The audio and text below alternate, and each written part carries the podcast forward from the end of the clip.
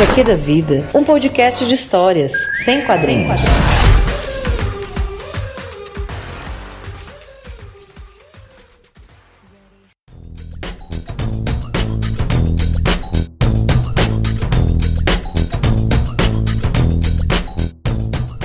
Olá, ouvinte! Aqui é Dan Carreiro e eu vou fazer hoje essa introdução deste programa que tem como objetivo, né, prestar uma homenagem ao Dia Nacional da Visibilidade Trans e para isso a gente entrevistou um dos nossos padrinhos do HQ da vida. É um homem maravilhoso, eu admiro ele pra cacete.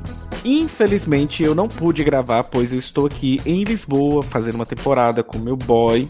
Para quem não sabe, né, meu boy é filho de português, então a gente veio resolver algumas pendências familiares de português. Mas enfim, é isto, né? E a gente tá aqui e eu não pude gravar. A internet onde eu estou é horrível.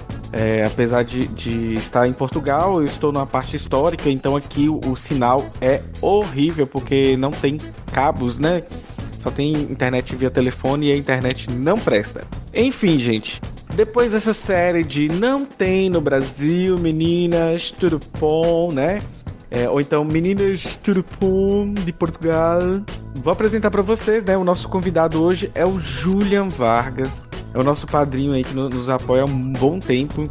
Depois eu tive o prazer de conhecer este homem pelo Facebook, pelo Telegram. Para quem não sabe e quer participar, vai lá no nosso Telegram, que é t.me barra da Vida 2. Lá tem uma galera muito boa, assuntos maravilhosos. Um beijo pra galera do Telegram, adoro os papos que a gente tem lá. Mas é isso. Antes de ir para o programa, eu só tenho que colocar alguns recadinhos também, né? Eu estou gravando este, este áudio para vocês na sexta-feira. Sexta-feira, gente, que país, que coisa, assim, eu estou assim sem palavras. Antes a gente já falar, então, já que é o Dia Nacional da Visibilidade Trans, a gente tem, eu gosto de comentar algumas notícias com vocês antes. Mas quem já quiser direto na entrevista, já vou deixar, vou ver se eu consigo pegar o, o número, a minutagem com a Alice e coloco na postagem para vocês, tá bom? Então vamos lá. Primeira notícia que eu queria dizer para vocês, né, é a treta da Luísa Marilac e Nego do Borel.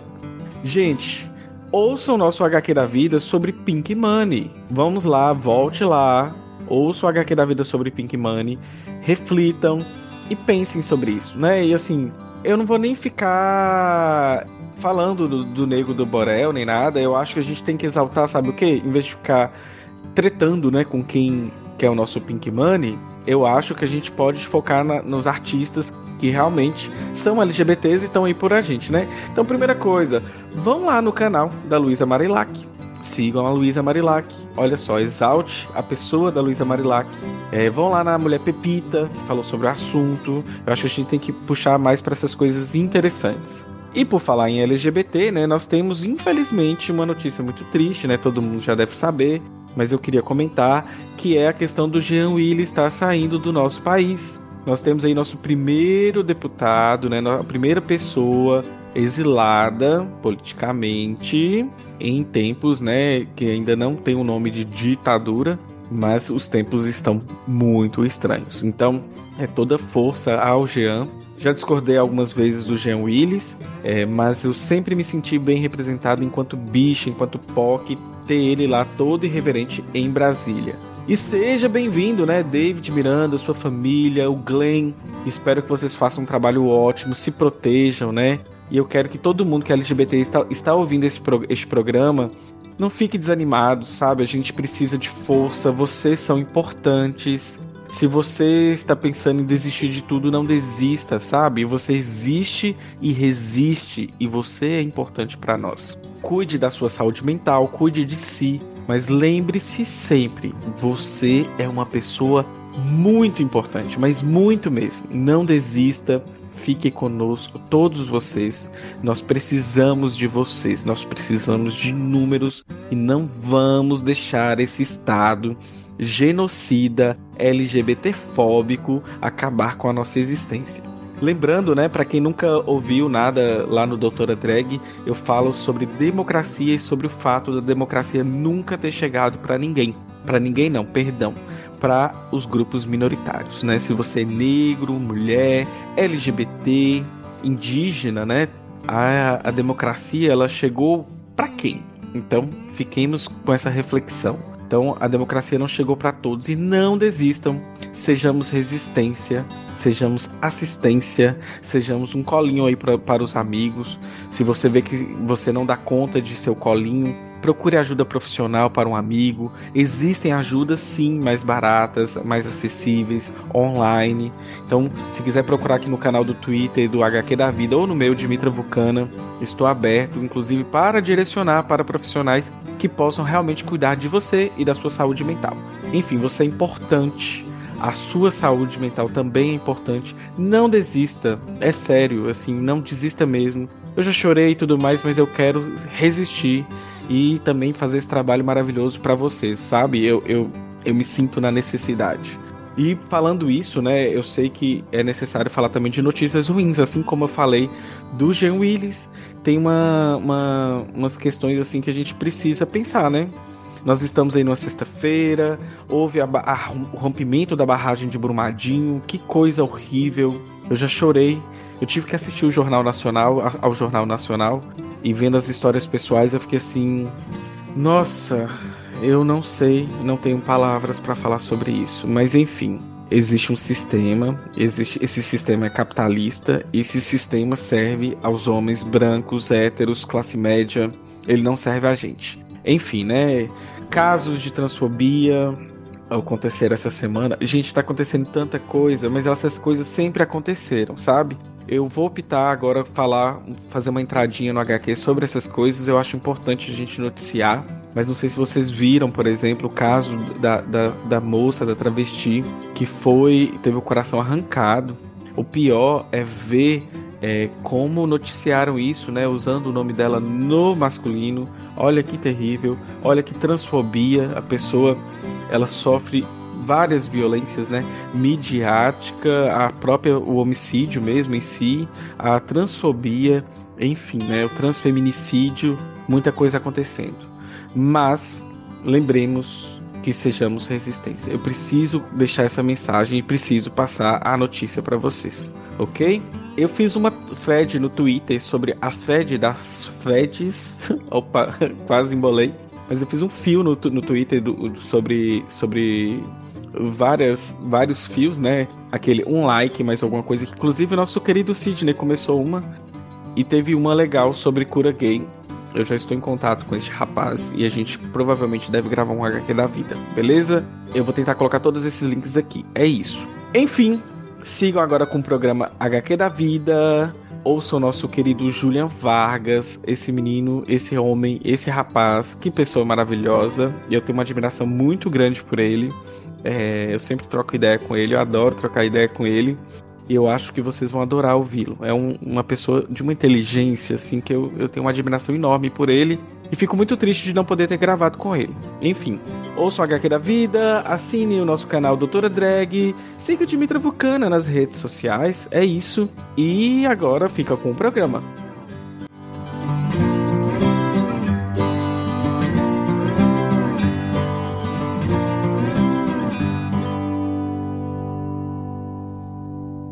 Olá, eu sou Julian. No Vale eu tô em duas letras, na T e na B, as mais uhum. apagadas. Aí. É. Gulosa, as mais né? E que o povo mais se confunde, né, também. Orra.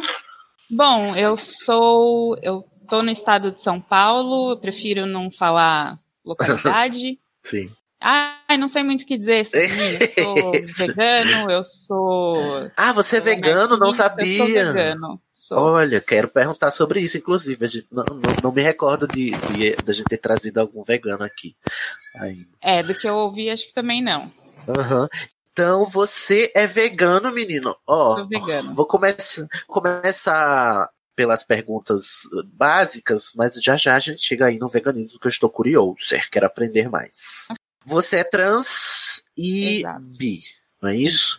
Isso. É, então, primeira pergunta que a gente faz sempre é a primeira infância, como aconteceu, né? Se você era uma criança viada, eu acho que para quem é designado mulher, é, eu, acho que o, o, o, termo serve também, né? Se, ah, se serve. era uma menina masculinizada, né? E tal, é, quando você ainda era lido como menina, né? Como era, como foi sua infância? Se se teve isso, desde quando? Como foi que começou a sua história? Então, quando eu olho em perspectiva, assim, quando eu olho para trás, eu vejo que as duas coisas, as as minhas duas letrinhas sempre estiveram ali. Mas acho que para eu perceber, a primeira foi a, a sexualidade mesmo. Mas meus pais trabalhavam basicamente o dia todo fora e eu ficava com uma tia que tinha dois filhos, um menino e uma menina. Uhum. E eu olhava para o meu primo e falava: Eu quero ser ele. Eu uhum. quero, quando eu crescer, eu quero ser assim. Eu, eu achava Sim. o máximo. Então, Eles eram mais velhos, assim, maiores que você? Bem mais velhos, assim. Ah, entendi. Oito anos mais velhos. Entendi. É, na verdade, da minha idade só tem uma prima, assim, ou é muito mais velho ou é muito mais novo.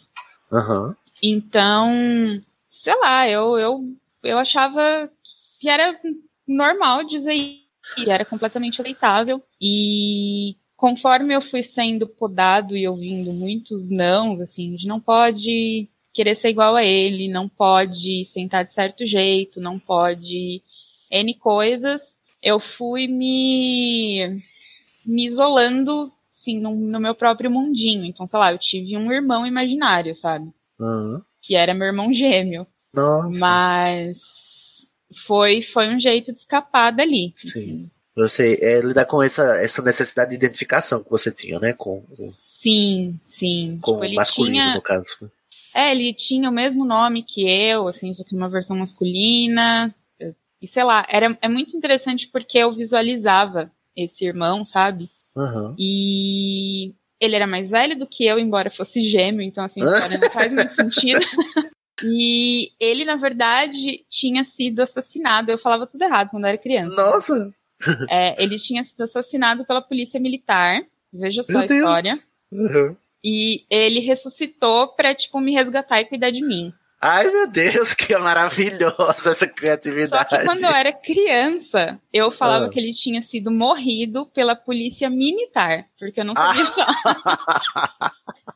Ai, meu Deus, eu tô adorando. E era muito assim, é, era uma coisa muito visual mesmo. Então, digamos que pra eu conversar com esse irmão, né? Ah. Que, enfim, eu, é todo um outro universo, minha cabeça vai, vai longe. Sim. Era uma zona de guerra que eu visitava, sabe? Ah. Então, enfim, hoje eu trabalho essas coisas na terapia, né? Porque Sim. que bagagem. Mas era uma projeção que você fazia, mas... Era uma projeção que eu fazia, assim, era um lugar completamente desolado que eu visitava. E ele tinha aparência física também, inclusive, seu, seu irmão imaginário? Ele.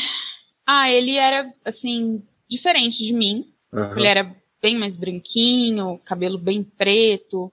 Ele tinha pais diferentes, inclusive. Mas ele era meu irmão mais velho e gêmeo. Gêmeo. Que tinha sido morrido pela polícia militar, ou seja. Militar. É engraçado essa, essa, esse dado da polícia militar e, do, e de você ter que atravessar um campo de guerra, né, para se encontrar com ele. Quão é, alegórico, né? Não é isso? Porque é a, é a, sensação que a gente tem mesmo, né? Quando, não, quando tá assim, né? nessa, desse tempo da vida em que tudo é contra, contra o que a gente acha que a gente é, né? Sim, e, e é, sei lá, eu até perguntei para os meus pais, para essa tia que cuidava de mim, se eu cheguei a ver algum episódio de violência policial, porque como que eu criei isso, assim, né, de, essa história com esse detalhe uhum. da polícia, enfim. E por outro lado, tem a questão da sexualidade, uhum. que eu era uma criança bem gordinha, bem acima do peso e eu sempre ouvia coisas absurdas do tipo: se você não perder peso, ninguém nunca vai gostar de você. Uhum. Desde muito cedo. E, sei lá, eu tinha também cabelo. Eu tenho cabelo bem cacheado, né? Agora tá quase careca, mas enfim. Cabelo bem cacheadão, ele era muito armado e todo mundo também falava do meu cabelo e eu uhum. não gostava tal. Então eu pegava, quando eu tava com as primas mais velhas, é, eu gostava muito de ver revista delas, assim, revista pro público feminino. Hum. Tinha muita foto de mulher bonita nessas revistas. E as pessoas falavam, olha, ou pelo menos me diziam que era bonito, né? Gente magra, gente com cabelo liso, gente maquiada, etc. O padrão. gente, né? O padrão. E eles falavam, olha, é assim que você tem que, que almejar ser, né? Uma pessoa Ah, magra, uma sim. pessoa elegante, etc. E eu olhava para aquelas pessoas não com um desejo assim de eu quero ser assim, mas eu percebi que eu tinha um desejo naquelas pessoas. Sim, sim. Tinha uma atração que eu acabei não enunciando, porque eu já tinha ouvido tanto não, sei lá, tô falando de Uhum. seis anos, então eu já tinha ouvido É, tanto não. com seis até aí. anos você já tinha é, é, essa autoconsciência de, de diferença tanto da sua orientação quanto da sua identidade? É, eu não não exteriorizei, Aham. né? Eu não colocava pra fora. Era muito uma coisa antes dessa idade, antes dos seis, de, de do meu comportamento mesmo, sabe? De, sei lá, Sim. sentar com a perna aberta. Espontâneo, não, não né? pode. Ou, ou isso de falar que eu queria ser igual ao meu primo. Não, não pode. Hum, tem que ser igual à sua prima. Então, de repente, eu pensei, eu não sei o que, que eu posso, e é melhor eu não. Pra eu não ouvir negativos, é melhor eu nem falar nada. Entendi. Aí você acabou se retraindo. Eu me retraí, mas eu tinha noção de que, opa, isso aqui talvez que as pessoas não estejam apontando de. Porque eu ficava horas olhando para as mulheres nas revistas. Aham. E Sim. eu ficava, talvez isso aqui não seja hum, não seja bem o que estão querendo que seja, né? Eu estou com outro interesse aqui. Eu tinha um pouco dessa noção, só não sabia nomear. Entendi. E, e na escola? Nossa, na escola foi terrível. Basicamente, acho que toda criança viada tem é bem difícil, porque primeiro por ser essa criança acima do peso, eu ouvia muita chacota Aham. muita piada nos primeiros anos, assim, porque aí depois é, eu morei numa cidade muito pequena quando eu comecei a estudar. Roça, assim, né? Então, Sim. cidade pequena acho que até pior, não sei se, se ainda cabe isso. Aham. Mas tinha muita cobrança, muita gente rindo, muita gente, ai, gordo, não sei o que, né? E eu, nos primeiros anos, a resposta que eu tive era violenta. Eu saía na porrada com os meninos, é, Uhum. Já comecei nessa época, assim, inventar mentira, porque eu não fazia lição de casa. Comecei a dar problema, assim Aham. né? Não, meus pais nunca chegaram a ser chamados nem nada, mas eu eu atacava demais ou contra-atacava demais. E depois de um tempo eu assim me refugiei por uns bons tempos, me refugiava na biblioteca, assim, eu sou tipo, leitor louco até hoje por causa disso. Porque era o lugar seguro, né? Que você encontrava na escola. É, porque ninguém gostava. Ah, é Então- exato, ninguém vai na biblioteca. né? Inclusive, já, tem gente que nem sabe que tem uma biblioteca. Eu lembro que. Eu lembro de uma, uma, um fato que, tipo assim, um, um colega meu ficou surpreso quando, quando foi mencionado que a, a, a escola tinha uma biblioteca. Ele disse: O quê? E tem isso aqui? Não sabia, tipo assim, né? nem atenta, né, pra tu. Nossa, e aí, por exemplo, é... eu sei que você gosta muito de Harry Potter, né? Ai, amor. Quando eu li, porque eu fui terminar a série depois de adulto. Aham. Mas quando eu li criança, eu ficava, por favor, chegue uma carta pra mim. Ai, gente, Porque meu eu sonho nunca chegou, ir pra esse né? lugar. Nunca chegou. Aham. É, também tenho isso, Júnior. A minha cartinha agora eu sou o quê? Meu, minha cartinha não chega e meu papel de trouxa só aumentando. Cada dia mais. Mas todos esperamos. É, foi o meu primeiro grande escape mesmo, foi Harry Potter. E olha que eu comecei é, a ler tarde, né? Para os padrões, assim, o- a galera começou com 11, né? 12 anos. Eu comecei com 16, 17, já estava no fim da adolescência já. Então, e aí é, você foi crescendo. Eu acredito então que a sua identidade foi ficando mais clara para você, ou não? Foi. Num primeiro momento, eu eu me forcei muito a entrar nesses padrões esperados. Então, Sim. comecei a pedir pra alisar cabelo, comecei a fazer regime doido e tentava, sei lá, me maquiar. Só que por causa de tudo que eu ouvia do meu corpo, eu sempre usei roupa muito larga, assim, pra, sei lá, me esconder, Aham. me cobrir, né? Sim. E depois veio a puberdade, eu perdi um pouco de peso. Na verdade, chegou uma época que eu perdi muito, sim, porque fazia muito regime mesmo. Mas eu não conseguia usar roupas menores só porque eu estava menor, sabe? Ah, sim, Eu, sim. sei lá, comprava uma baby look ou outra, às vezes me sentia um pouco confortável, Mas eu voltava para camisetão, para calça larga, e aí eu queria aprender a andar de skate, e, e virou o meu escape, assim, de tipo, vou usar roupas de skatista porque são largas. Aham. E foi uma época que, sei lá, eu andava com uma menina que era evangélica, e a família dela, a mãe nem tanto, a mãe dela me conhecia, mas assim, uma irmã dela, prima, gente da igreja, olhava com muito desconforto porque falava, por que, que ela tá andando com esse moleque? Porque Aham. todo mundo me chamava de moleque e pegou, assim, eu era o estranho. E Sim. o único jeito de sobreviver foi falar, ótimo, então assim, eu sou estranho mesmo, e quanto mais vocês me chamam de estranho, melhor eu tô. Aham. Foi Isso com que idade. Júlio? Ah, isso desde os 14. Ah, Quando eu tava entrando no ensino médio. Aham. É a hora que a rebeldia também chega, né? Ah, exato, né? Eu era um jovem meio punk. Ai, que, que legal. É, mas- Então, mas então você afrontava, você nunca recebia.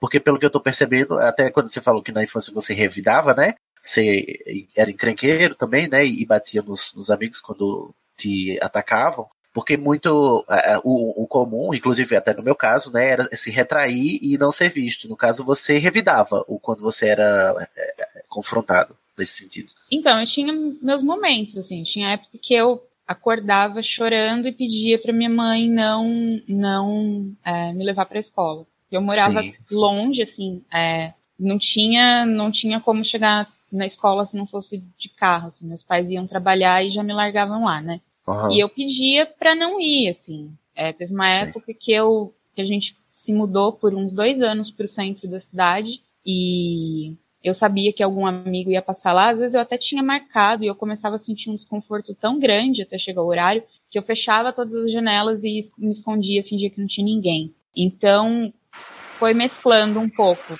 De um lado eu contra-atacava, conforme eu fui ficando adolescente.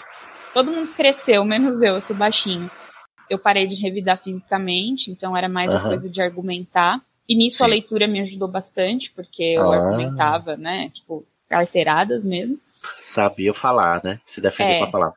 E, por outro lado, assim, tinha época que eu não, não aguentava e me fechava mesmo, voltava pra biblioteca e tal. Aham. E isso afetou teu, tua, tua descoberta amorosa? Como começou ela, assim, as paqueras, os namoros? Essas pessoas em quem eu batia no começo, eu era apaixonada. Ah, ah era aquele, aquela, aquele tapa de amor, né? E era, era bem complicado porque eu gostava de dois ao mesmo tempo. Ah, entendi. E depois eu comecei, sei lá, assim, apareceu uma menina na escola, isso assim, uns oito anos. Sim. Apareceu uma menina e eu achei essa menina linda e eu falei isso em voz alta e deu muito Ah, dor de cabeça. aham. Mas eu comecei a ler muita revista de adolescente porque era a única fonte de informação que eu tinha na roça, na época não tinha internet. Eu tinha visto alguma coisa falando sobre bissexualidade e ali eu me encontrei. Mas também Aham. não falei isso em voz alta. E Você se encontrou ah, como bissexual é, nessa, nesse momento? É, a que altura da, da tua vida? Que idade você tinha? Ah, eu devia ter uns 12 ou 13 anos. Aham. E também foi a fase, assim, de, de começar a, a perder peso, a tentar me arrumar, entre aspas, né, um pouco mais. E com 15 Nesse, anos. e eu- nessa época você então você ainda se submetia a, a, a leitura que as pessoas faziam de você corresponder a um corpo feminino. Sim. Tipo, Aham. eu, eu pegava, não, vou, vou usar as minhas maiores roupas, ponto. Só que Aham. chegava uma hora que era tanta cobrança e tanta violência, assim, dessas coisas de me chamarem, sei lá, de menino, de sapatão mesmo, enfim. Sim. E especialmente numa cidade pequena, que eu tentava, eu me forçava um pouquinho, pensava, não, pô, não é possível, eu não tô me esforçando, a culpa é minha. Aham. É, sempre acontece. E durou E- até quando esse esforço? Ai, Cid, tem fase, assim. Depois de adulto eu tentei também, assim, sei lá, com uns 20 e pouquinhos eu tentava. Qual a tua idade agora? Você Eu tô com sente 30. à vontade de 30? É. Nossa, sua voz é muito jovem, Júlia. Eu achava que eu tava falando com um cara de 23 anos, eu juro. Não, é, eu tenho aparência também, eu sou muito baixinho, tenho cara de, sei Ah. lá, 15, 16. Ah, entendi. Ah, então. Ah, e agora eu vou mudar, inclusive, o meu approach, que eu pensava que eu tava falando com o novinho. É, então você, então você já, já tem muita, muita história, muito mais do que eu achava, inclusive, né? Então você começou a, a, a, sua, a sua descoberta da sua identidade já na adolescência, mas teve idas e vindas. É, porque eu, assim, a gente sempre quer carinho, né? E eu percebi que Sim. o único jeito de, de, receber carinho era me encaixando. Uhum. E com 15 anos eu comecei a namorar um cara. Namorei por, sim, o término oficial deu três anos e pouco. Sim. Mas a gente ia e voltava. Tava e era um servindo, relacionamento né? absurdamente abusivo. Nossa. Absurdamente abusivo. E foi algo que eu só fui me dar conta depois de anos do término. Assim, mas foi uhum. muito abusivo. E isso cagou demais, porque era muito aquela coisa de eu nunca ser bom o suficiente, sabe? Sim. De, poxa, você podia se comportar mais como uma mina, mas ao mesmo tempo eu sempre fui do grupo dos meninos, assim, sempre tive rolê com os meninos, né? Uhum. Então, ah, você tá andando com outros caras, tá me traindo. Ixi. E é bissexual, eu tenho nojo, esse tipo de coisa. Você já, tinha, já se apresentou para ele como bissexual? Já. Ah, então ainda só rolava que... também essa bifobia. Rolava essa bifobia pesadíssima, só que também tinha aquela coisa, né? Eu passei a vida inteira ouvindo que eu era feio, que eu era gordo, que eu era esquisito. Uhum. E eu fui, fui internalizando isso. E aí chega uma pessoa que minimamente é, desgostar de você, eu ficava muito naquelas, assim, se eu perder essa, eu não consigo mais nada. Imagino, sim. A gente. É, é o, o, a receita pro relacionamento. para você submeter um relacionamento abusivo é essa autoestima cagada, né? Que deixam na gente, porque a gente não corresponde à, à norma, né? Ah, e é muito morde a sopra, né? Porque faz um carinhozinho, faz um elogio e daqui a pouco já tá esculachando. Então, assim, essa coisa do peso. Se eu engordava um pouco, falava. Se eu perdia peso, sei lá, batia um vento, já começava a rir, falava, nossa, vai ser carregado, sabe? Então, assim, eu nunca era bom o suficiente. E uhum. foi um relacionamento, assim, de tentar, nossa, eu preciso ser bom, porque, mano, se eu perder essa oportunidade, fodeu, né? Sim. Pode falar palavrão, né? Ah, sim, claro, sem dúvida. Você teve esse relacionamento com esse cara, foi o seu primeiro relacionamento? Foi meu primeiro relacionamento. E não foi legal? Depois dele. Eu, eu creio que então que por, por, por, ele ter sido abusivo, apesar de você não saber na época, né, não ter essa consciência, ele deve ter rever, reverberado negativamente, né, depois do término. Ah, sim, nossa, foi foi uma coisa de, sei lá, ano passado esse cara tava me procurando ainda, sabe? Ai, ai, boy lixo é war. Nossa, aí foi o quê? Tem 12 anos do término, 13 anos. Aham. Uhum. Bom, depois eu tive outros relacionamentos eu já estava fora da casa dos meus pais, tinha ido para uma cidade um pouco maior para poder estudar, de favor um tempo, e aí nisso eu conheci um cara e a gente começou a namorar, foi um relacionamento de quase 10 anos. Ah. Ele é muito meu amigo ainda. Ah, que legal. E também foi uma época de eu me entender não monogâmico. Oh, e então, ao mesmo tempo que eu tava com ele, eu tive outros relacionamentos. Peraí, deixa eu entender a linha do tempo da tua transição com o teu relacionamento, que foi longo, né? Durou tá. 10 anos. Então, nesse. Quando você começou a namorar com esse rapaz, você já tinha é, já tinha feito, a transição começou? Foi durante Não. o relacionamento? Não, ou foi, foi só durante. depois? Foi durante. E ele levou de boa? De boa, porque também é bi, então. Ah, no, no, caso, não do, da orientação, mas da identidade de ah, gênero não, sua. Tranquilo, né? tranquilo. Uhum. Foi, foi de boa, assim, porque. Ai, que legal. Eu ainda tava numa coisa de, sei lá, pô, cheguei na cidade, grande, tô com. sou maior de idade agora. Será que esse não é o momento de eu me encaixar, de eu ir para esses padrões que pedem, etc, etc. E fui tentando por aí. Uhum. É, mas ele nunca cobrou, assim, ele foi sempre de boaço, o que eu fizesse estava bom.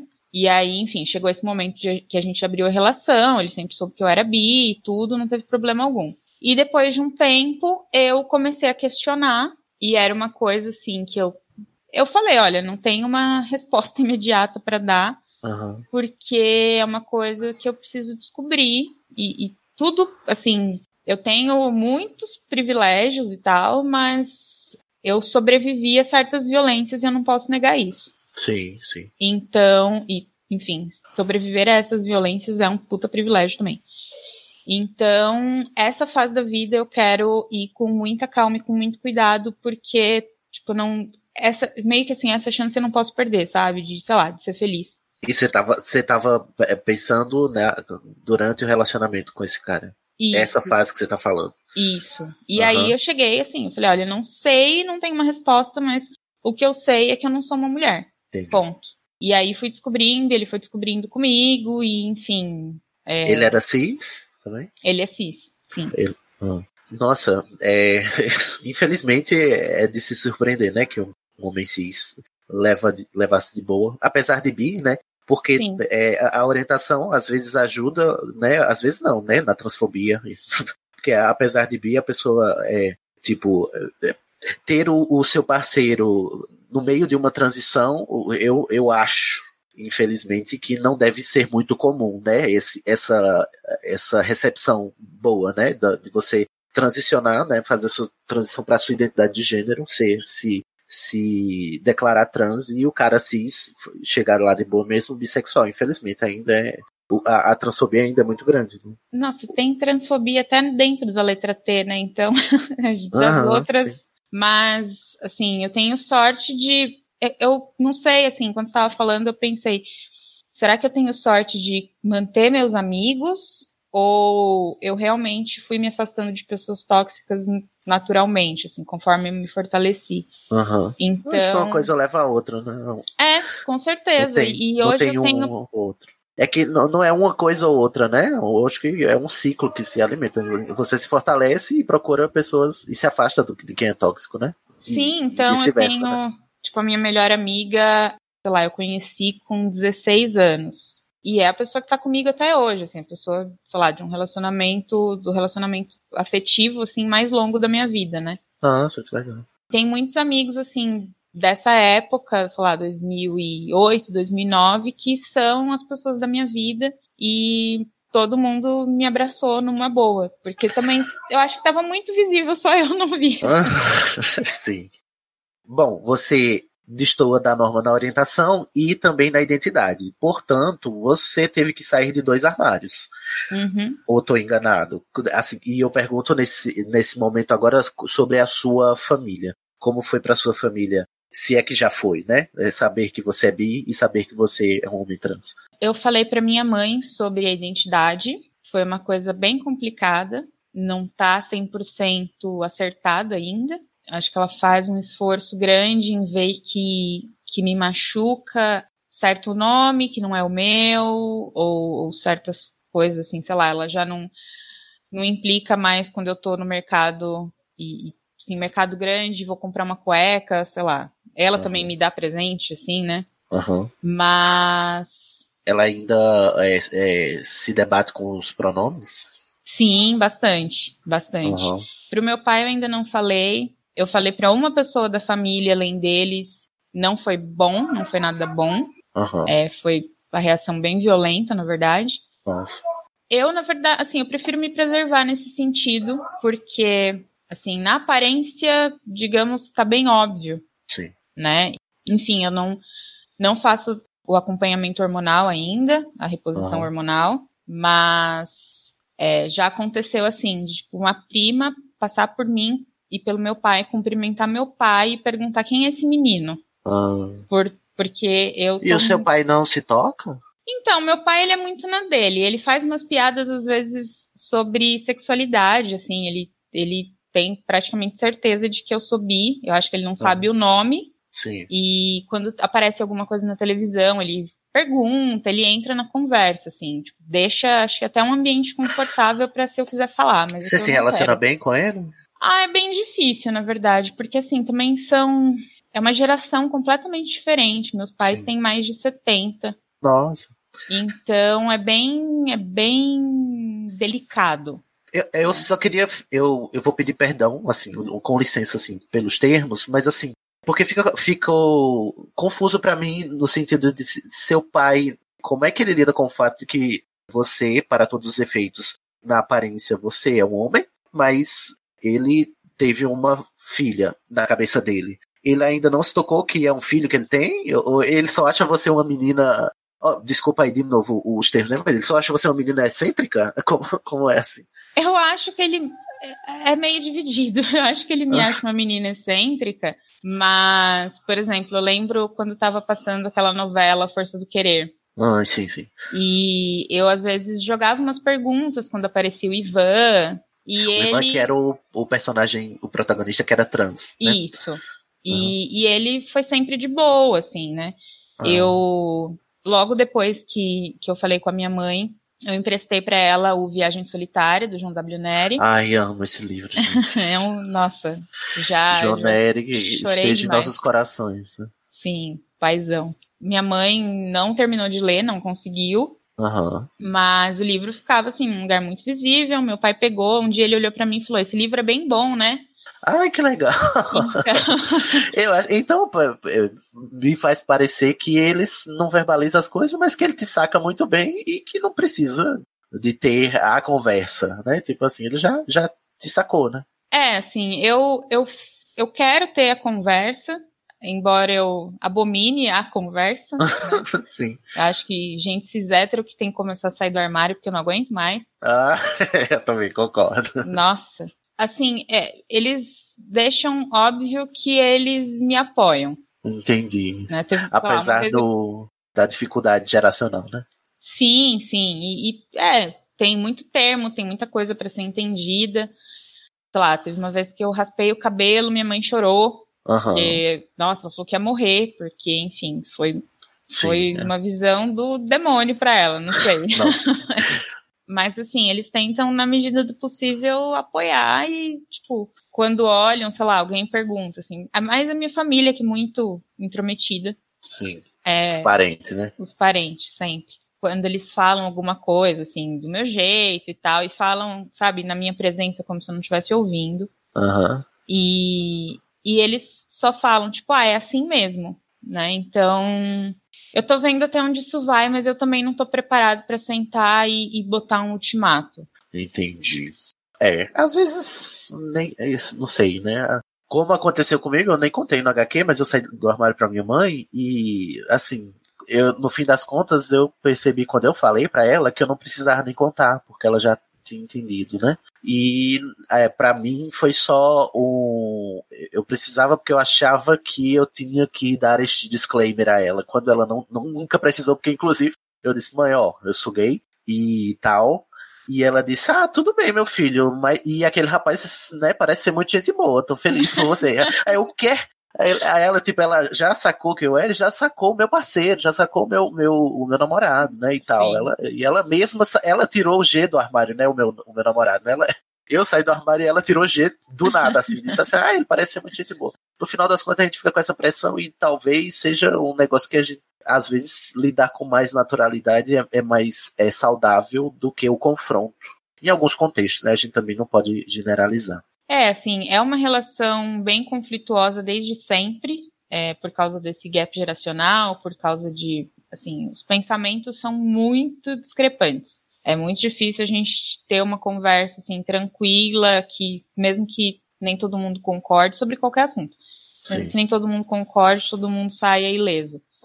Mas é aquela coisa, eu tô mostrando que não é, sei lá, uma grande coisa que eu preciso sentar e vamos Sim. tirar a conversa e tudo uhum. vai mudar daqui para frente, né?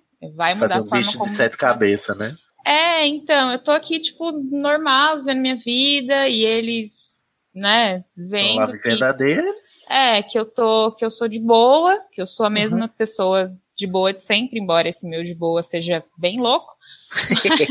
Mas que ele já conhece, porque são seus pais, afinal de contas, né? Sim, já se habituaram. E, sei lá, às vezes eu vou viajar para casa de alguma amiga e fica, ah, mostra foto, não sei o quê. Meio que, ai, que bonita. Sei lá, se pensando que é alguma namorada, alguma coisa, ah. mas também não, não, não me constrangem, não, nesse uhum, sentido. Entendi.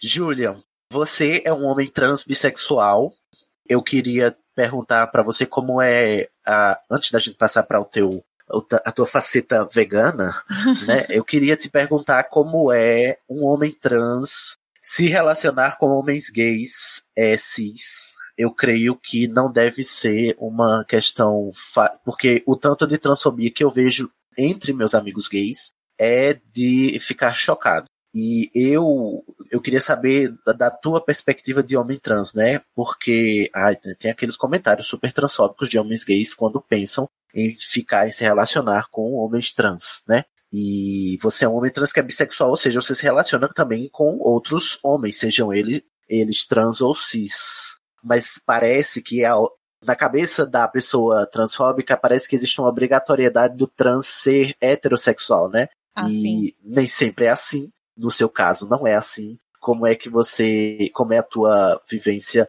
entre homens gays cis, cisgênero, ou mesmo homens gays trans, né? Se é que existe algum tipo de vivência nesse sentido e algum tipo de, de problema. Homens gays trans nunca tive.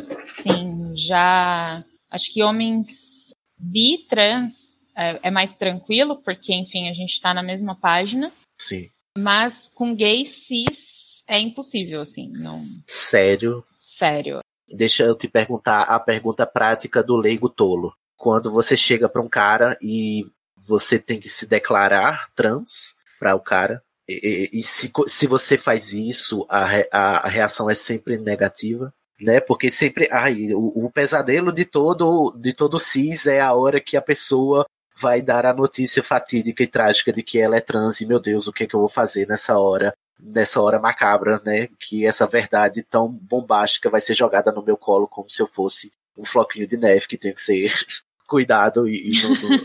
enfim. O, Pobre a pessoa, pessoa a- cis. é, pobre pessoa cis, né? Tipo assim, tem esse negócio aí de que, ai meu Deus, você não me falou. Ai meu Deus, como- quando você me falar? Rola isso contigo? Já rolou? Eu prefiro dizer logo, porque especialmente pros, pros homens, pros homens gay, óbvio, né? Porque, enfim, não me relaciono com homem hétero. É, Ainda bem, né? eu prefiro dizer para não ter, não ter surpresas depois, digamos assim. Mas geralmente, ou é algo assim muito bem transfóbico mesmo, de ai, sabe, sei lá, eu gosto de pinto, Sim. ou é bem condescendente, bem, ai, que bonitinho, ai, que interessante. Mas não É. comigo. É, então. é- tem sido assim, eu prefiro, eu, eu tenho evitado. é, Ah, evitar homens é sempre bom. evite, se possível, evite homens cis. nossa, é, é muito trabalhoso. Eu, aqui do alto do meu privilégio cis, eu, eu- tenho que dar o braço a torcer que homem cis. É seu lugar de fala, amigo. Infelizmente é uma merda. Homem cis, infelizmente é uma merda. Mas eu acabo ficando assim, quando o cara já é, já sabe, sei lá, se eu tô numa balada, eu, eu prefiro me isolar. Uhum. Mas se é uma pessoa que, que me conhece, que me conheceu antes de rolar algo de flerte, é mais fácil. Entendi. Nossa, assim, é muito, é Na verdade, o Vale tá dentro de um mundo transfóbico, então é só mais um pontinho transfóbico no mundo, né? Meu Deus. Gente, pelo amor de Deus, melhorem. Pelo amor de Deus, LGBTs, LGBs que não são trans, LGBCs, melhorem, gente, pela caridade. Parem de olhar a, a genitália das pessoas. Ai, eu fico um Aconteceu. pouco nervoso, Júlio. Aconteceu assim, de eu estar numa balada, por exemplo, e sei lá, o cara dá uma passada de mão, assim, Uhum. e eu ficar meio, caramba, e se sentiu binder, ou e se sentiu alguma outra coisa, e eu já ficar meio. Eu fico tão Fica- nervoso, com medo do que pode acontecer, que eu já fujo. Nossa, deve ser horrível mesmo. Você não fica à vontade, né? Pra curtir. Não, não. E, e também quando tem a coisa assim, de, sei lá, eu estou com. É porque também eu não tenho muito problema de, sei lá, esconder que sou trans. Então eu saio com a bandeira, saio com alguma coisa. Aham. Tem muita gente que olha mais com curiosidade do que com. Tenho interesse. Ai, sei como é demais. né? É aquele olhar de, de coisa exótica, né? De que, ah, Exato. ai, que interessante, né? Mas aí vamos olhar de longe, porque não, não vou me relacionar, que não faz parte do meu métier. Nossa, já eu tava num rolê uma vez e um- conheci um casal, né? E os dois ficaram assim, ai, que legal, você é trans. A gente nunca conheceu um trans, assim, como se trans também fosse substantivo. Pessoa cis. Trans Aham. não é substantivo. Beijo. Exatamente. É igual. Ah, é a mesma barra do, da, da deficiência, né? Ai, nunca conheci um cego. E tipo assim, não, gente. Assim, nem- que é cego. É adjetivo, não é substantivo. Pois é.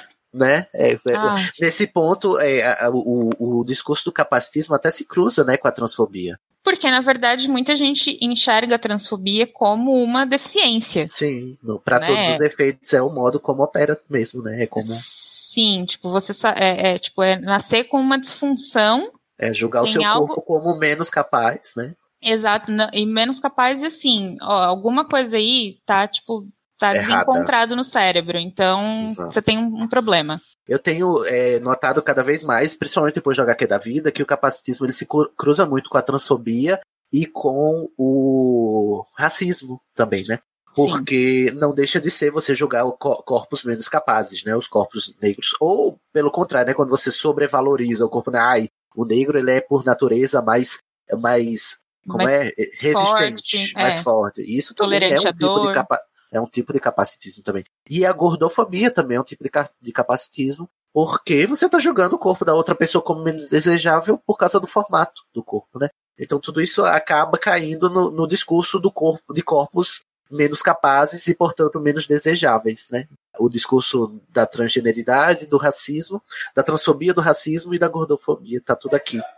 É, no caso do... da gordofobia também tem essa coisa assim, ah, é um corpo, sei lá, menos capaz, não vai conseguir correr, não vai conseguir, pois sei é. lá, a pessoa não tem fôlego. Ah, eu não posso desejar esse corpo incapaz. É, assim, é, é, um, é exatamente é um corpo incapaz, sei lá, não vai aguentar 10 minutos no sexo, qualquer coisa pois assim. É. Ai, olha, segura na minha mão, amigo. Então a gente passa por coisas parecidas, apesar de diferentes, né?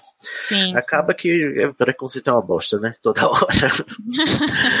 Pra, ter, pra gente passar pro final dessa nossa conversa, Julian, quero conversar com você sobre veganismo. LGBTs tá veganos, eu conheço vários, mas eu confesso que eu nunca. Eu conheço vários assim, de internet, de conviver e tal. Eu percebo que no, na sigla LGBT o veganismo ele é um pouco mais disseminado do que entre pessoas fora da sigla. Não sei se você observa a mesma coisa. Como é? Hum. Ou, ou hum. não existe essa correlação, eu tô, eu tô só na minha bolha. Não, eu acho que, que é a sua bolha, parabéns, sua bolha é ótima.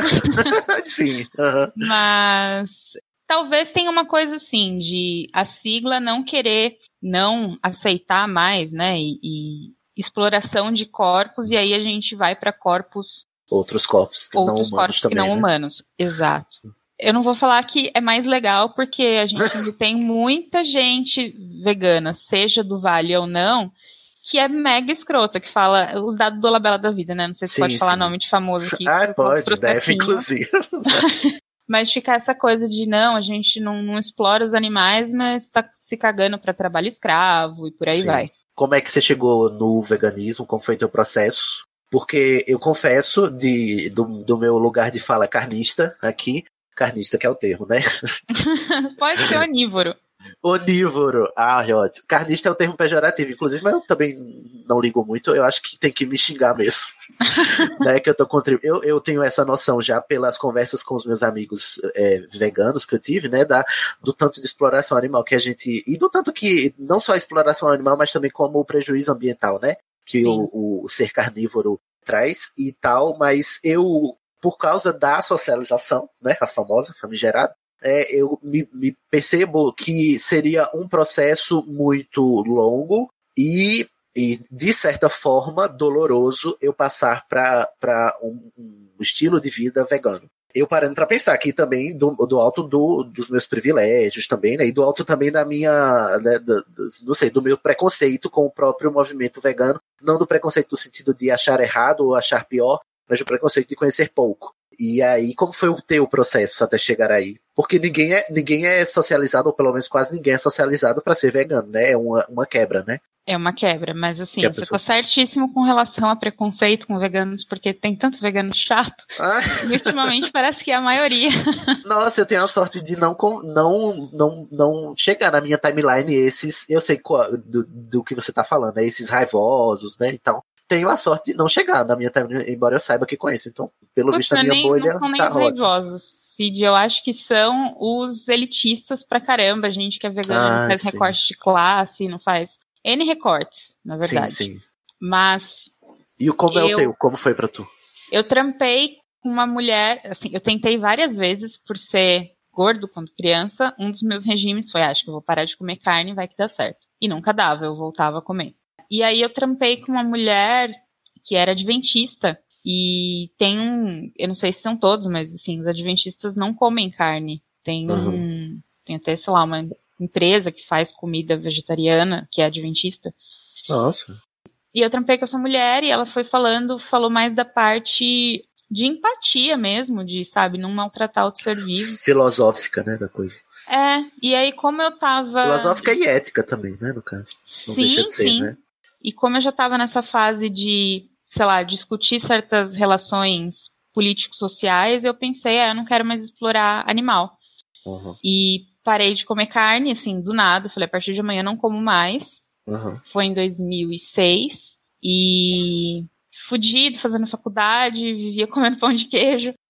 é, depois que eu consegui, assim, estabilizar um pouquinho e tal, começar a trampar e ter um, um dinheirinho fixo, eu falei, não, agora eu vou parar de vez. Porque tem, verdade, tem eu... os níveis, né? Eu acho que pra galera que não sabe, para ser é, pra vegano é tipo o, o estágio maior. Antes tem, tem vários tipos de veganismo e de vegetarianismo, né? Tem, tem. É, o vegano não, não come nada de origem animal e não usa nada de origem animal. Então não usa uhum. nada de couro. Ultrapassa o âmbito da alimentação, né? Ultrapassa, sim. E não nada que, que faça teste, não usa lã. Uhum. Então. Até maquiagem também, cosmético, essas coisas, né? Sim, que, que teste vai animal vai desde o teste no animal ou, sei lá, um pincel para maquiagem que usa pelo animal. Você é vegano, então. Sou você, vegano. Você é dessa, dessa galera que não usa Sou. nada animal, procura sempre é, coisas que não, não se utilizem. Mas aí, mas antes. Então, é porque a galera confunde muito, e eu percebo na minha timelines, que é o vegano é, é, isso aqui que a gente acabou de explicar, e o vegetariano diz respeito a só um tipo de dieta, é isso? É, não necessariamente, porque tem vegetarianos que, que também cortam essa parte da vestimenta ou do teste e tal, né? Eu não posso... Mas então como é que eles cortam e não, não, não entram na, na, no rótulo do vegano? Então, porque geralmente eles consomem ovo ou leite.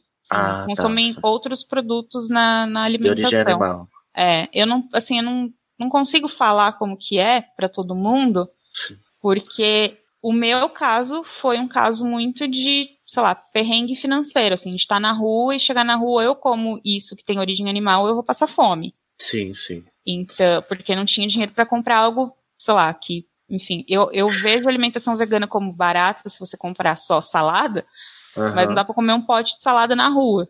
É, você tem, tem muitas críticas ao veganismo de que ele é um movimento muito elitista, porque, ao contrário do que parece ser vegano, você precisa de muitos privilégios para abrir mão de muitas coisas. Por exemplo, para abrir mão, isso aí que você acabou de falar, né? Você vai no, no o, o, lanche barato para você comer e resistir no dia é a coxinha, né? A coxinha lá de dois reais, né? e para ser vegano existe todo um hoje porque o sistema não, não privilegia, né? O estilo de vida vegano, obviamente. Você precisa ser um pouco privilegiado para ser vegano? Você, como é que você entende essa crítica? Eu vejo que assim, o veganismo em si, ele tem uma origem, sei lá, uma, uma ideia muito popular. Eu vou arrumar briga com tanta gente agora. É? Porque, meu, comida dá na terra, sabe? É, é, por aí que eu, que eu sigo. Então, tem muita coisa industrializada, coisa importada, coisa, sei lá, que, que emula alimentos de origem animal e que são caros. E tem gente que compra isso porque, ah, se o fulano pode comer, vai, não sei, um, um queijo, eu também posso. E compra um queijo de, sei lá, 30 reais. Uma uhum. peça de queijo, meio quilo. Sem, sem lactose, né? Um queijo não derivado é. de, de leite animal. Exatamente. Mas assim, ou sei lá, um queijo de castanha. Queijo é muito cast... caro. Ah, o tanto de castanha que tem que ter para fazer um queijo deve sair uma fortuna mesmo, né? Nossa, não faço ideia. Mas é muito caro. Então, eu acho que o veganismo, como praticamente tudo na história da humanidade, é uma ideia muito legal, mas a humanidade vai lá estraga. Ela vai lá. Ah, entendi. É, é, tem, porque, tem uma lá, galera que, que deturpa também, né?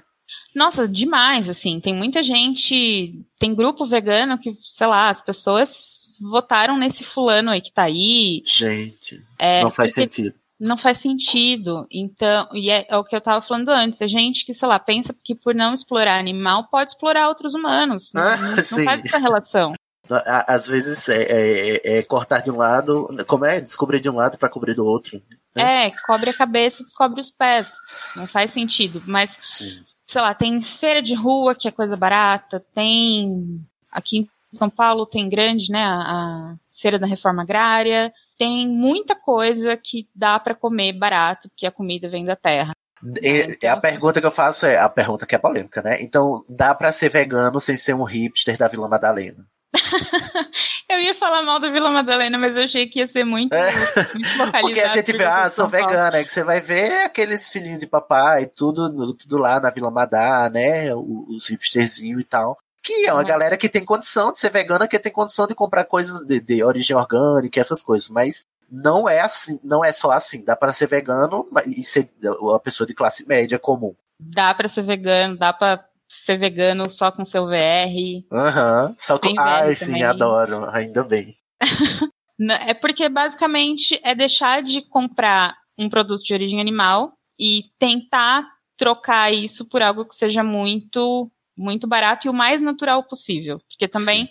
não adianta comprar algo porque é vegano e elitizado e tem uma produção do caramba, às vezes é uma coisa gringa, então tem transporte, e aí se parar pra pensar, o transporte polui, tipo, polui. um monte de bicho morre nesse processo. Eu acho que o mais legal, plástico. parando pra pensar, assim, o mais legal do veganismo seria também uma, uma negação do capitalismo, que é privilegiar o produtor local, né? Exatamente, perfeito.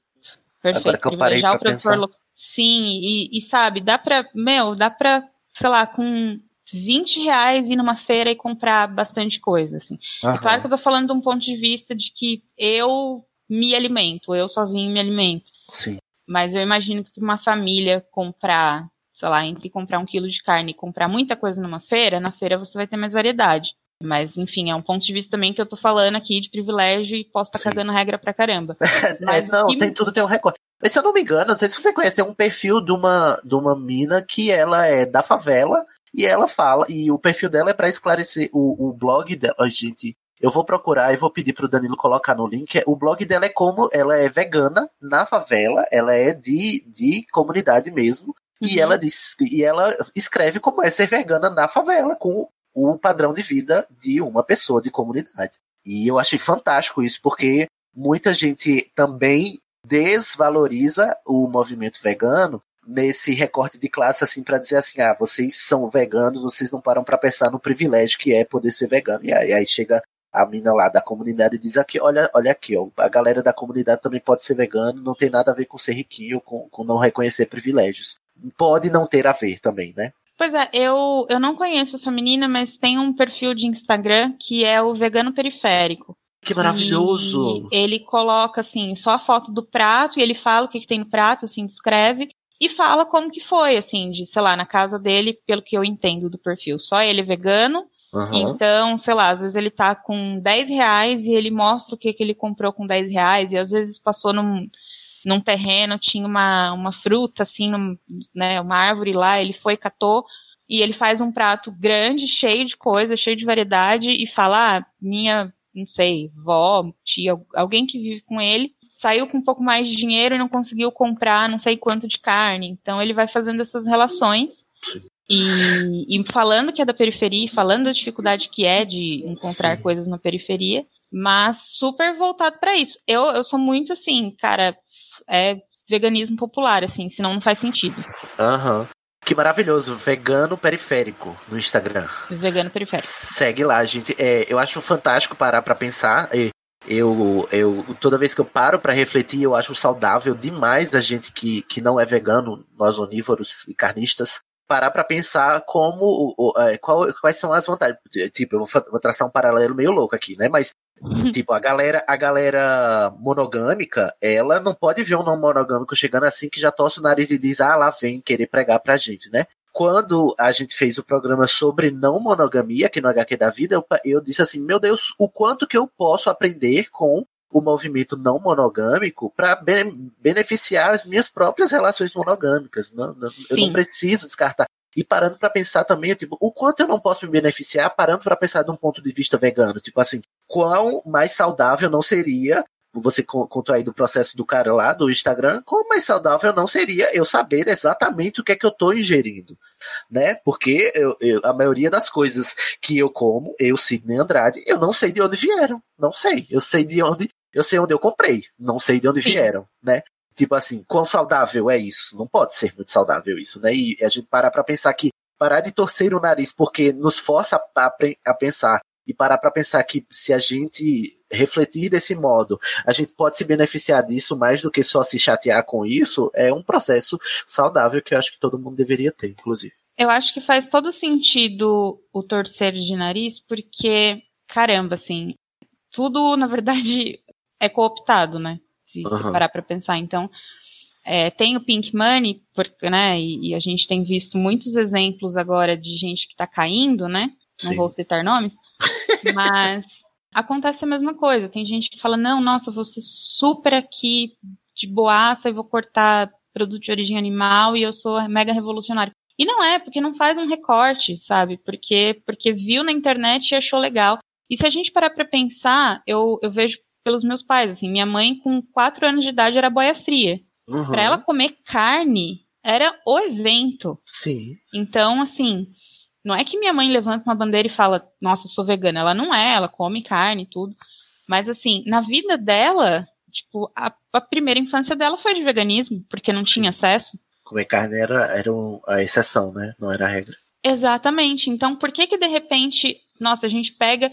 É muito essa coisa que, que dentro do, de discussão racial tem hoje, de que é bonito parecer um negro, mas não é bonito ser uma pessoa negra, Sim. né? Ah, inclusive tá as, bran as branquelas tudo afroalizando os cabelos, né? Sim. Tornando afro, né? Escurecendo a pele. Eu ouvi e fiquei chocado que tem esse movimento de tipo, ah, é, é, é, porque agora é legal o discurso né, antirracista, é, é, tá na moda ser negro. E as pessoas brancas sim enegrecem. Eu acho isso horrível. Então, acho que então, você falando também acontece com, com a galera vegana, né? Acontece é, demais. É como ser vegano.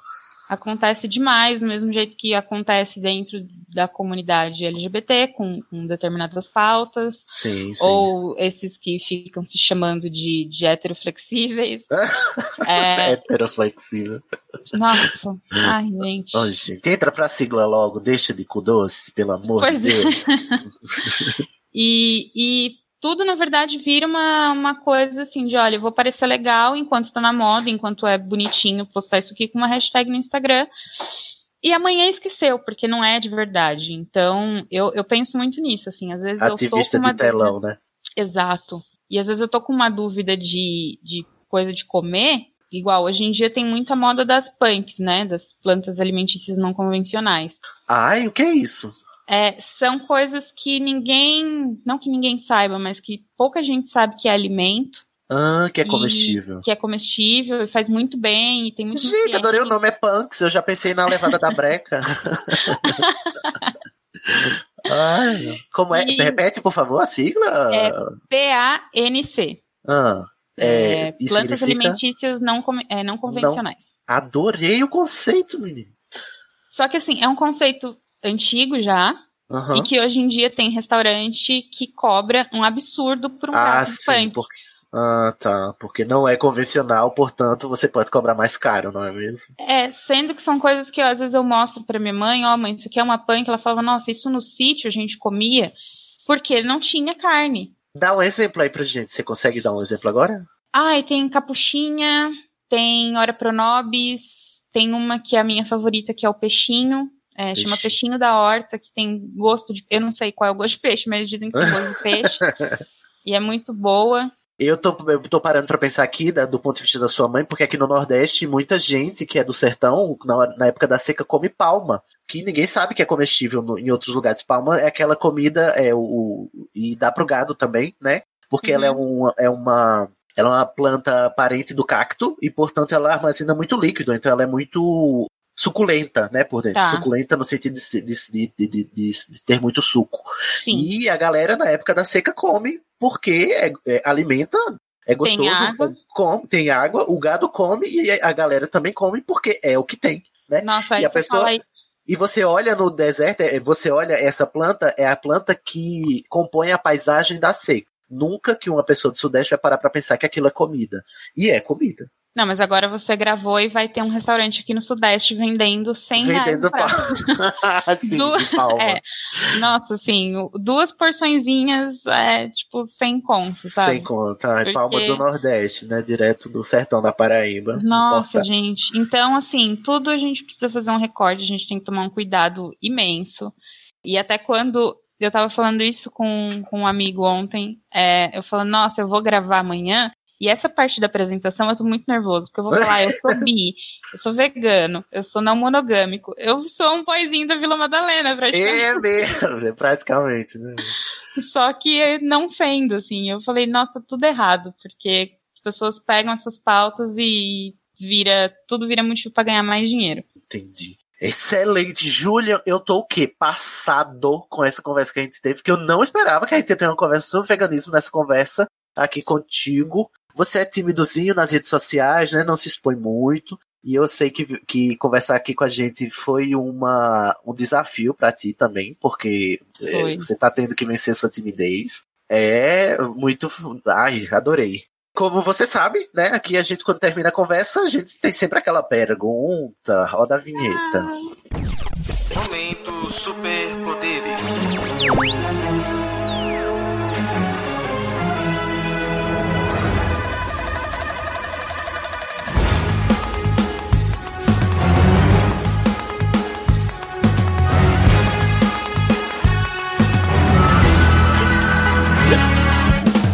E aí, meu querido Julian Vargas, se você tivesse um superpoder pra combater a LGBTfobia e todas as outras fobias que você né, tá envolvido aí, co- como a gente até comentou aqui, na sua história, qual seria o seu superpoder? Ai, eu tinha falado pro Dan que eu ia roubar, né? Se ia pensar antes, mas eu não consegui. É, a pessoa fica evitando, né? Ah, eu acho que. Nossa, eu teria o poder de, de recarregar a barrinha de energia das pessoas. Ai, que lindo, um healer do, do RPG. Pois é, sim. Porque Ai. eu, eu queria muito que a gente pudesse criar uma outra realidade, uma realidade segura para nós. Nós do Vale, nós, enfim, de, de outras pautas que precisam de segurança. Aham. E eu olho para essa realidade nossa, assim, eu penso em criar uma nova porque eu olho para essa realidade nossa e eu não vejo né? muita chance de melhora, não sei se começar Sim. de novo. Tem que começar, tem que rebutar, reiniciar. Né? Sim, e, e vai ser um estrago grande. Nossa. Então, eu acho que, que recarregar a barrinha assim das pessoas para que, que a gente precisa de muita força e possivelmente a gente não vai ver o mundo que a gente sonha, que a gente quer, que enfim, eu Sim. pelo menos tenho muita certeza de que o mundo que eu almejo eu não vou conseguir ver. Eu vivo, não verei. E Mas isso eu é não vou deixar- desgastante pra caralho, né? É desgastante, mas assim, nem por isso eu vou desistir dele. Sim, claro. Nem por isso eu vou deixar de lutar todo Ah, eu acho que o seu poder vida. seria o melhor de todos, sabe, Júlia? Porque eu tô nessa pegada de precisar de um, de um rio aqui, de, um, de eu recarregar as baterias. Porque se, ó, eu, eu gravei o meu HQ da vida faz dois anos, eu disse um Sim. superpoder lá que eu nem lembro. Hoje, se você me perguntasse qual era o, meu, o superpoder que eu queria, eu arrisco a dizer que eu queria a manopla do Thanos pra estralar o dedo. E, e metade da população desaparecer, porque não está sendo fácil. Eu estou com a paciência pelas tampas, mas se você me desse um pouquinho de barra de energia, eu acho que eu podia evitar esse estrago e não ia, não ia atrás das, das joias do, do, do universo. Ah, do abraçado, então. Sinta-se Ai, muito abraçado. obrigado, amigo. Precisamos, né? Ninguém solta a mão de ninguém. Esse lema não é à toa. A gente precisa se apoiar porque a luta vai ser, vai ser forte, vai ser intensa. E a gente precisa se amparar um no outro, porque senão a gente não tem forças, não é mesmo? É, ninguém precisa ser linha de frente o tempo todo, ninguém precisa virar mártir nessa história. A gente tem que estar unido, porque assim, nós estamos sendo pisoteados. E Sim. sozinho não, não dá, não faz nem cócegas. Mas se todo Não. mundo se mexer, a estrutura bala. Então a gente tem que se mexer. Quando a base se mexe, a estrutura inteira se abala, Se né? Vamos É, lá. Luísa Braga, né? Ai, Luísa, um cheiro, Luísa, inclusive. né? Ainda bem que você Ai, que mencionou. mulher, Angela Davis, né, que fala e a Luísa traz. Ah, sim. Luísa Braga, mulherão da porra. Vamos escutar o lado black. Ô, Julian, terminamos aqui. Queria conversar mais, mas temos que terminar, não é mesmo? Você tem algum recado para dar para os ouvintes? Tem alguma rede social que você quer divulgar? Ou como é que você quer terminar esse programa hoje? pode me seguir no Twitter, é arroba pintocor. Pintocor. É. Ah, é você o Pintocor. eu tô, tô arrasada aqui porque eu não, não vejo as caras. Aí as arroba eu fico assim, quem é, quem é? Adoro Pintocor quando aparece na minha na timeline. Agora que eu sei que é você, vou adorar mais ainda. por lá. Aham. É, tem, é arroba Julian Sagrave, que é Vargas ao contrário, no Instagram. E deixar um beijo enorme pro pessoal do grupo do Telegram Ih, do HQ, Aham. porque eu Diz estou que aqui lá- por causa deles, né? Então, Ai, que ótimo! Entra lá, gente, no grupo. As conversas são tops, topster, tops lacrantes. Sim, beijo, Fabris, Ana. Ai, todo mundo que tá lá. Chegou uma galera nova, agora eu não peguei os nomes ainda. Tem uma galera que já virou íntimas mesmo, assim, virou uma panelinha mesmo, né? Vai lá e, e troca figurinha que a galera é receptiva. A gente é um amor, venham. Ai, eu, ai, como é bom saber que tem esses lugares e como é bom saber que eu, eu, eu ajudei pra criar um lugar desse, assim, sabe, Júnior? Eu, Olha, eu, eu queria um pouco tirar a modéstia aqui de lado, só um pouquinho, só, só abrir uma o que, frestinha. que é isso, amiga? De tipo assim, meu Deus, olha só, tem uma galera que tá se sentindo bem à vontade pra se expressar lá no Telegram e eu participei e fiz parte dessa, desse processo. Muito gratificante. Muito obrigado por estar aqui, por ter aceitado conversar com a gente, contar a sua história, dividir, que a gente sabe não, não é fácil às vezes dividir a própria história, né? Às vezes é doloroso. E, gente, vamos ouvir mais e mais histórias e, e deixar de preconceitos, não é mesmo, Júnior? É, obrigado por me chamar. Desculpa aí se eu falei alguma besteira, mas eu tinha falado várias. Eu ficava Nada, muito nervoso. Não E, fique. meu, além do grupo, assim, você tá aqui, você tá no HQ, tipo, esse podcast já faz muito pela vida de muita gente, assim, Ai, gente, grupo. é muito, então, é muito demais. gratificante saber isso. Sou padrinho com muito orgulho, então, assim, gente, entra no grupo, apadrinha esse podcast aqui, isso aqui é maravilhoso. Veja lá o Doutora Drag no YouTube também, porque o Dan arrasa. Aham. E é isso. Arrasou. Vamos mandar um beijo pros ouvintes pra despedir em um, dois, três. Tchau. Beijão, tchau, tchau.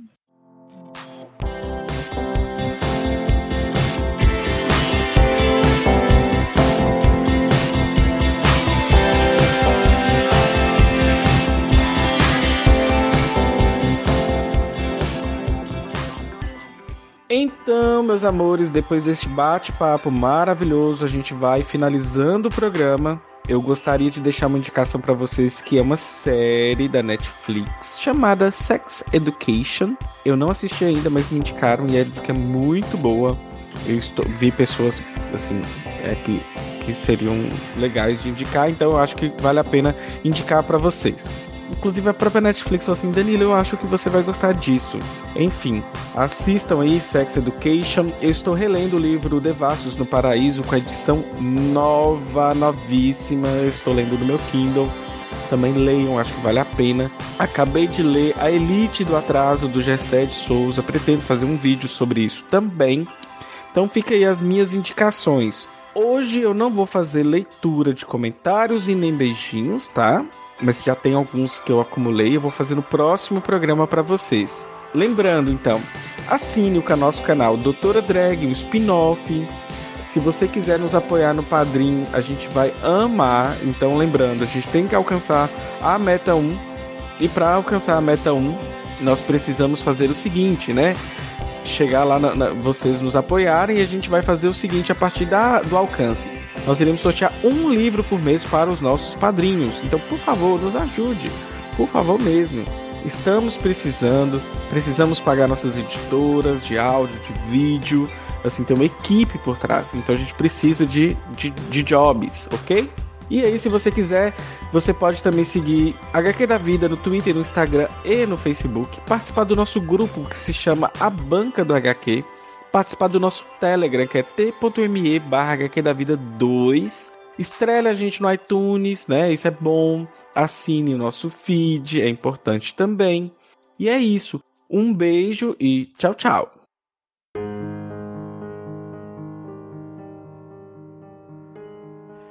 Pessoal, pessoal, o Julian pediu para fazer uma homenagem ao amigo dele e aos amigos, na verdade. E quem quiser ouvir, eu acho importante ouvir, mas eu também tenho a, a obrigação de falar para vocês que também tem um aviso de gatilho. Então, eu sugiro fortemente, sério mesmo, gente. Quem não, não puder ouvir, quem não tiver bem, não ouça, tá? É, vamos parar por aqui e eu acho interessante vocês ter esse cuidado, tá bom? A gente anda muito frágil, muita coisa ruim acontecendo, igual eu falei no início do programa, então vamos deixar esse avisinho aí de gatilho para vocês. Beijocas para todos.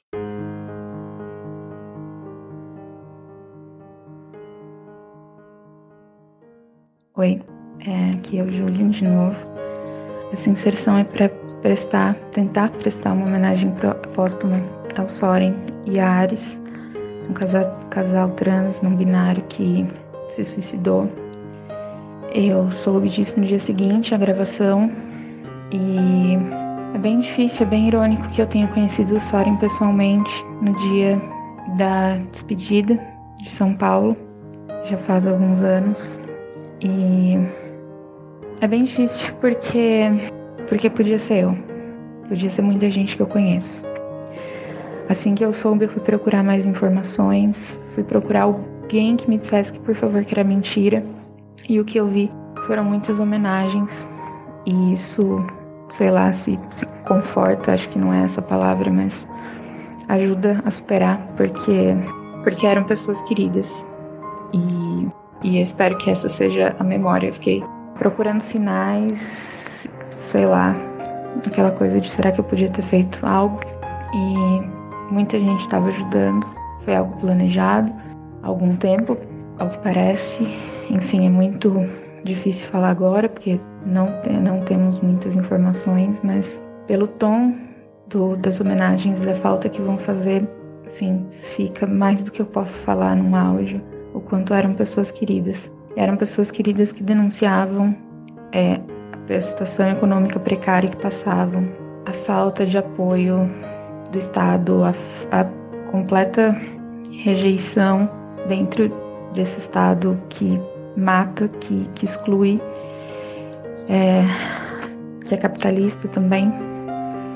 Então, eu queria lembrar as pessoas cis que existe uma grande responsabilidade aí, que nossas histórias não são só algo, uma história de superação, uma história de bonitinha para contar todo dia 29 de janeiro, ou só para ser lembrada quando a gente morre. E nosso suicídio é sempre um homicídio, tem sempre muita violência aí. Claro que eu poderia falar por, por um viés de de toda a comunidade LGBT, mas eu quero focar na letra T, porque passou da hora das pessoas cis assumirem a responsabilidade, assumirem a cisgeneridade e entenderem o quanto isso pode ser tóxico, o quanto isso pode ser violento e pode nos excluir. É, Para as pessoas trans, eu queria lembrar que a gente precisa criar espaços seguros, a gente precisa aprender a a compartilhar esses espaços. Não é errado pedir ajuda, não é errado querer ser protagonista da própria história, ser sujeito da própria história, deixar de ser objeto em história cis. E, e autogerir nossas vidas. A gente precisa de autogestão nas nossas vidas. Lembrar que nós não somos só um, uma tragédia, um, uma história de violência, uma nota no caderno policial, como tentam fazer até hoje com a história da marcha Marsha P. Johnson. Nós também precisamos de afeto, nós temos fome de comida, porque muitas vezes nós não temos o que comer, nós não temos um teto. Nós temos fome de comida sim, mas também nós temos fome de afeto, nós temos necessidade de afeto. Então, voltando às pessoas cis, quando vocês pensarem em nos chamar para fazer uma palestra, é importante porque nós temos que falar por nós, mas pensem também em nos chamar por um suco, por um café, para esses momentos de afeto que, que nós somos excluídos, excluídas e excluídos. É a segunda vez que eu presto uma homenagem aqui. A primeira foi depois do falecimento do João W. Neri. E eu não quero ser sempre o aquele que traz más notícias, portador de más notícias.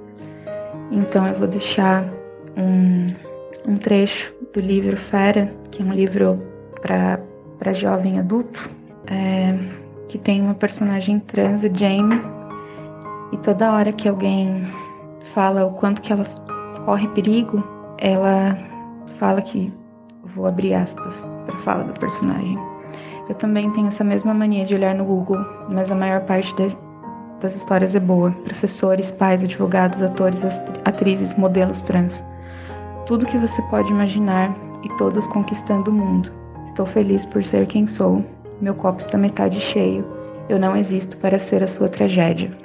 Fecha aspas. Então é isso, a gente não existe para ser tragédia de ninguém. E eu espero que essa seja a última vez que eu tenha que falar da morte de um dos nossos. Uma, enfim, Ares presente, Soren presente.